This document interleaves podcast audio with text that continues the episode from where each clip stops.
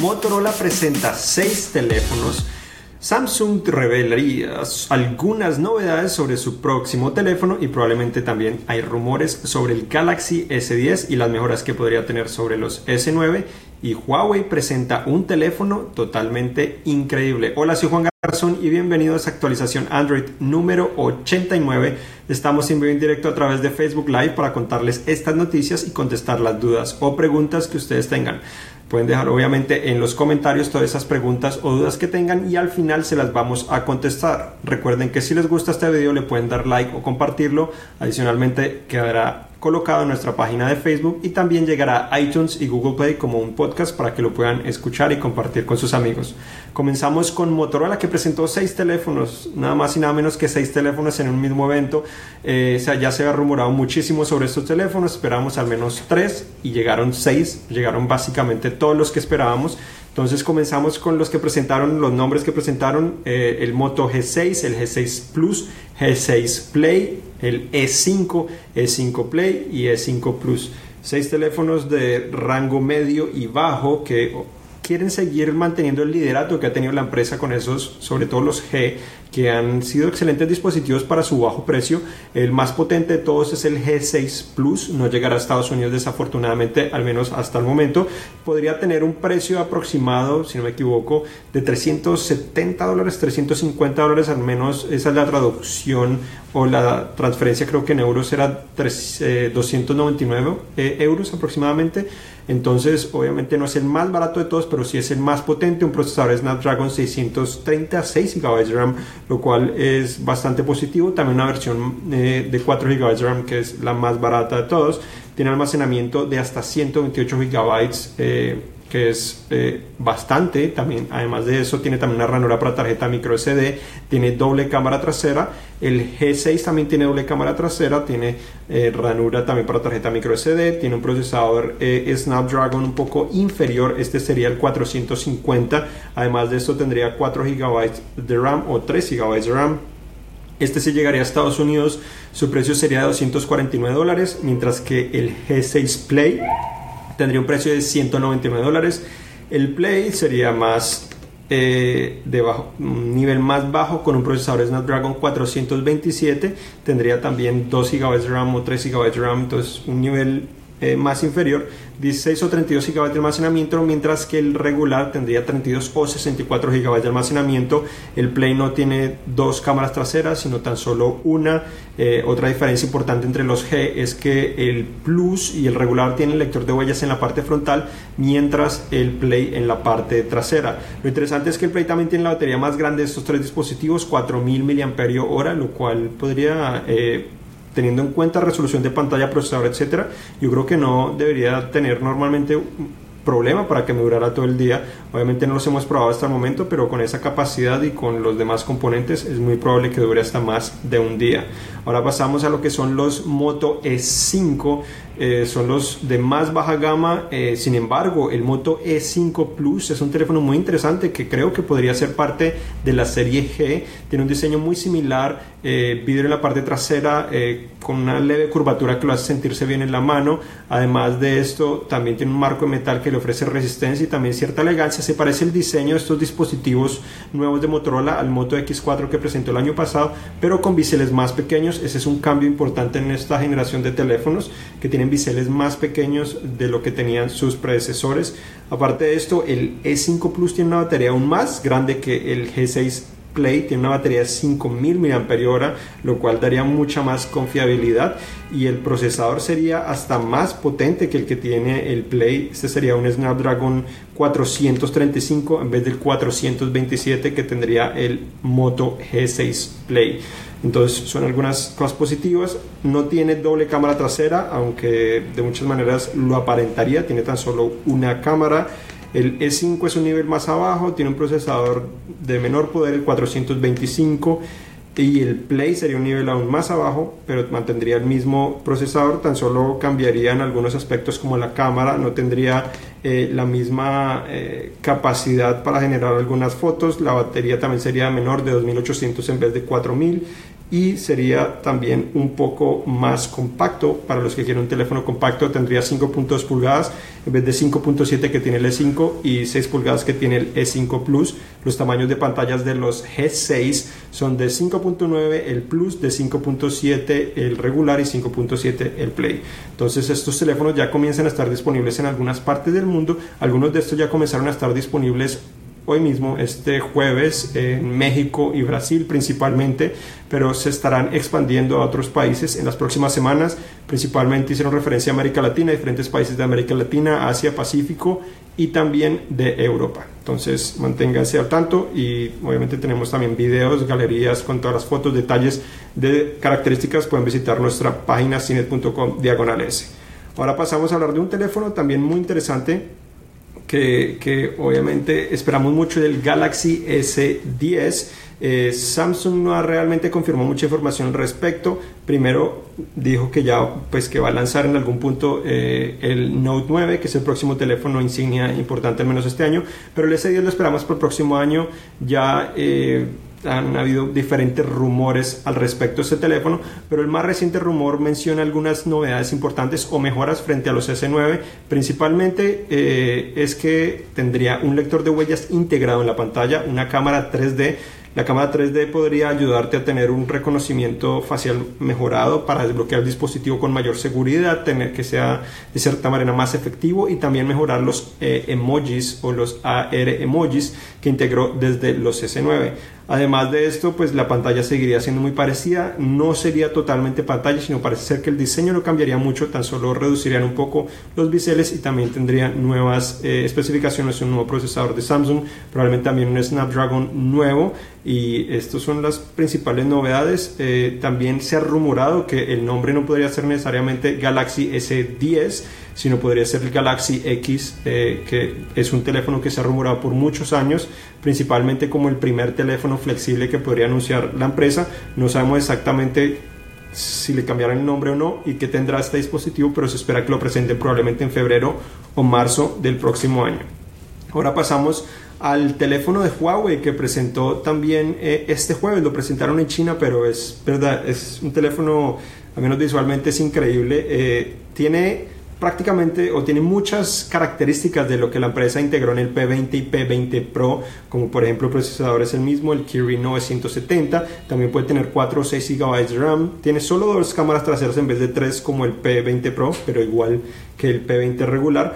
Pero interesante es que tiene unos colores impresionantes, eh, el P20 y el P20 Pro tienen un color eh, que es el Twilight, que es un color azuloso que cambia a morado, básicamente tiene una gradiente interesante que, cambia eh, en esos dispositivos, pero con este Honor 10, que es el teléfono que presentó la empresa, ofrece dos versiones de esa clase de gradiente o color de gradiente en la parte trasera, una que es una tonalidad más morada y otra que es una tonalidad más azul, se ven... Eh, espectaculares de cierta manera. Tiene vidrio en la parte trasera, entonces reflejan mucho la luz, se ven bastante brillantes, mucho color, eh, y también una de las diferencias es que en el P20, P20 Pro, la gradiente va de manera vertical en el teléfono, acaba de manera horizontal y parece ser más drástico el cambio de colores que tiene de un lado a otro. Entonces son cosas positivas. En cuanto a especificaciones ya mencioné el procesador, el mismo de los P20, el mismo RAM también se puede de los P20, eh, también puede tener 128 GB de almacenamiento, pero el más barato tiene 64 GB de almacenamiento,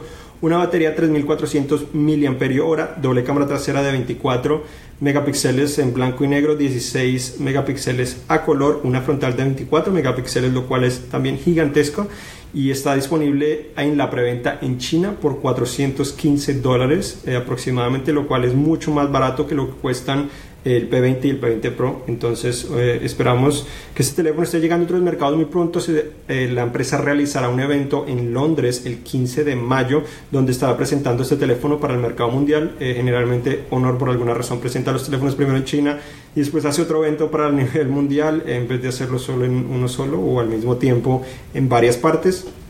Así que vamos a ver si llega a Estados Unidos. Por ahora la empresa no ha confirmado nada al respecto. Eh, lo primero que me dijeron es que por el momento no va a llegar a Estados Unidos, pero no sabemos si esto es en definitiva o si esto podría cambiar muy pronto.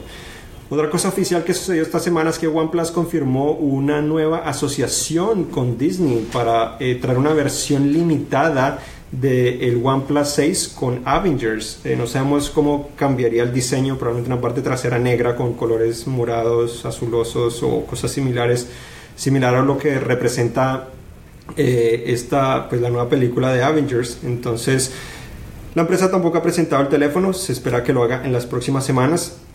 Otras noticias también tenemos que Citi está en problemas, eh, parece ser que rompió un acuerdo que tenía con el gobierno de Estados Unidos de no realizar eh, diferentes negociaciones o transacciones con Irán y al parecer eh, le ha prohibido a empresas de Estados Unidos eh, realizar acuerdos con ellos en cuanto a hardware y software, entonces podrían hasta perder la licencia de Android, que es el sistema operativo que integran en sus teléfonos.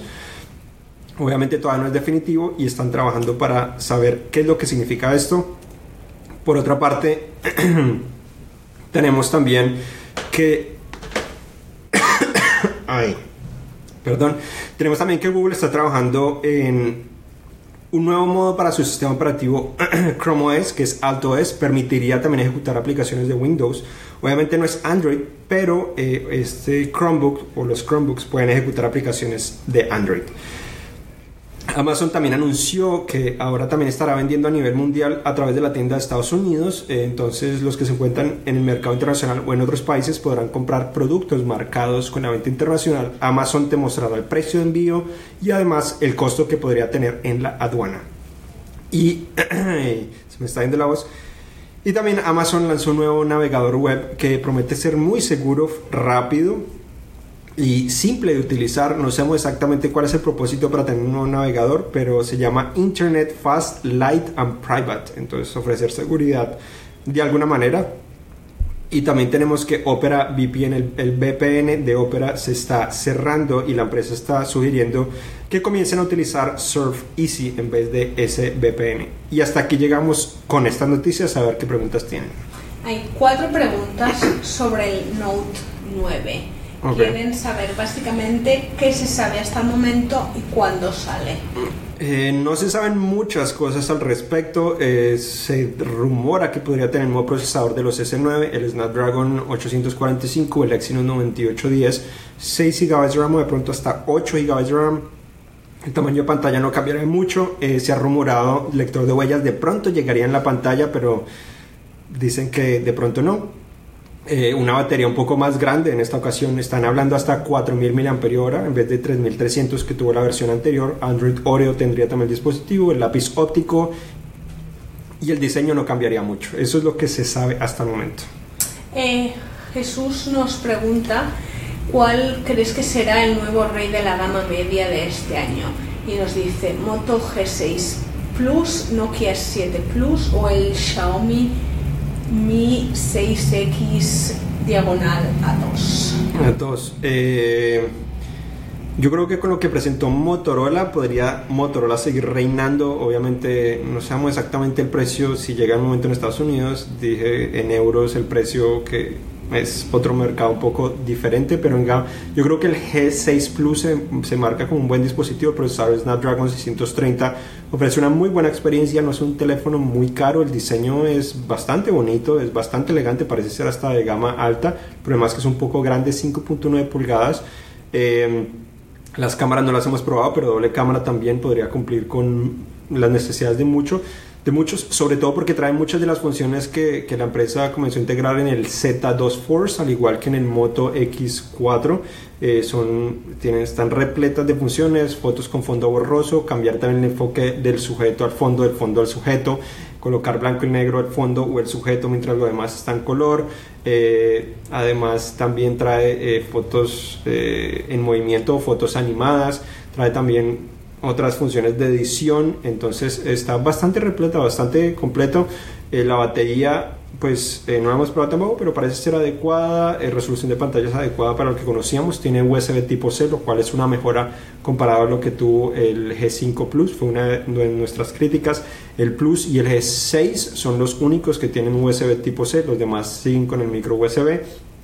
Entonces es otro aspecto que tienen que tener en cuenta, pero yo creo que Motorola se está estableciendo bastante bien eh, en este momento y tiene Obviamente tiene una competencia bastante fuerte, pero si lo logra manejar bien, yo creo que podría seguir liderando y siendo eh, el teléfono indicado para los de gama media. Y Walter nos dice, ya aburren con tantos teléfonos nuevos, siempre reclaman que son los mejores. Eso es cierto, las empresas, hay empresas que dicen más que, que siempre un teléfono es el mejor y el mejor y el mejor. Eh, el, problema de pronto con Motorola no es que presenten nuevos teléfonos cada año, esperamos nuevos teléfonos, ese es el mercado en el que estamos. El problema es que presentaron seis teléfonos en un mismo momento. Yo creo que con cuatro hubiera sido suficiente, dos para los G6 y dos para los E5, hubiera sido suficiente para eh, ocupar ese rango de precio y también ese sector del mercado en el cual eh, eh los más interesados son gente que quiere obtener una buena experiencia pero no gastar mucho dinero. Entonces eh, vamos a ver si a través del año presentan más G6 y E5. El año pasado presentaron el G5S, que fue el primero de los G con doble cámara trasera. Si lo hacen así, podríamos terminar con 12 teléfonos eh, G6 y S5, lo cual lo haría mucho más confuso. Pero eh, hasta el momento yo creo que son buenos teléfonos. Hay que tener en cuenta que no los hemos probado, pero eh, con lo que conocemos de Motorola, la interfaz casi pura de Android también es algo muy atractivo, algo que ayuda también a ofrecer fluidez a pesar de no tener los procesadores más potentes y nos gustaría tan solo que hubieran sido resistentes al agua, tan solo son resistentes a salpicadura como antes, no como hace unos años con el, ¿cuál fue el G3 me parece, o el de segunda generación que fue resistente al agua, desde ese entonces no han vuelto a ser resistentes al agua esos teléfonos G, lo hicieron con el X4 el año pasado, pero eh, yo creo que es una característica que ya esperamos con mayor frecuencia en toda clase de teléfonos. Y una nueva pregunta sobre el Note 9, supongo que Luis se debe acabar de incorporar, quiere saber cuándo sale.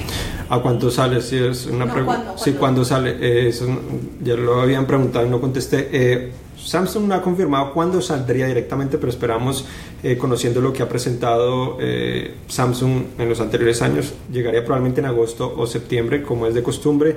Eh, los últimos años ha intentado presentarlo en agosto, finales de agosto, entonces es posible que este año también lo haga. No creemos que lo vayan a atrasar y de pronto hasta lo adelantan un poco más si en realidad piensan presentar a principios del próximo año su primer teléfono flexible. No, es, no han confirmado si ya lo lograrán, pero es algo que se ha rumorado por mucho años, sobre todo para CES.